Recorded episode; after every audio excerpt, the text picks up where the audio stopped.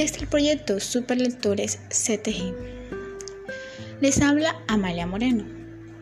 Yo les voy a compartir una obra infantil titulada El estofado del lobo. Había una vez un lobo al que le gustaba comer más que cualquier otra cosa en el mundo. Apenas terminaba una comida, empezaba a pensar en la próxima.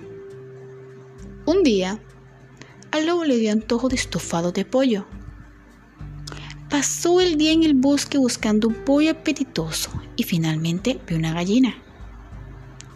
¡Ah! Es justo lo que necesito. El lobo acechó a su presa hasta que la tuvo cerca. Pero cuando ya le iba a agarrar, se le ocurrió otra idea.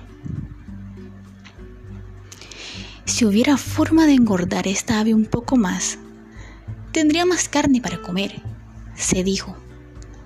El lobo corrió a casa y se puso a cocinar. Primero hizo 100 deliciosos panqueques y por la noche los dejó en la puerta de la casa de la gallina. Come bien, gallinita querida, ponte gorda y sabrosa para mi estofado.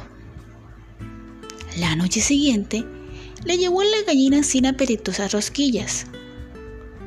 Come bien, gallinita mía, Ponte gorda y sabrosa para mi estofado, le dijo. Al día siguiente le llevó un apetitoso pastel, que pesaba más de 100 kilos, y relamiéndose le dijo, Come bien, gallineta linda, ponte gorda y sabrosa para mi estofado. Por fin llegó la noche que el lobo había estado esperando. Puso una enorme olla al fuego y salió alegremente a buscar su comida. Esa gallina debe estar tan gorda como un balón, pensó. Voy a verla. Pero apenas se asomó a espiar por el ojo de la cerradura. La puerta se abrió y la gallina cacareó. ¡Ah! Así quiere usted, señor lobo. Niños, niños, los panqueques, las rosquillas y ese exquisito pastel no eran un regalo del niño Dios, los trajo el tío lobo.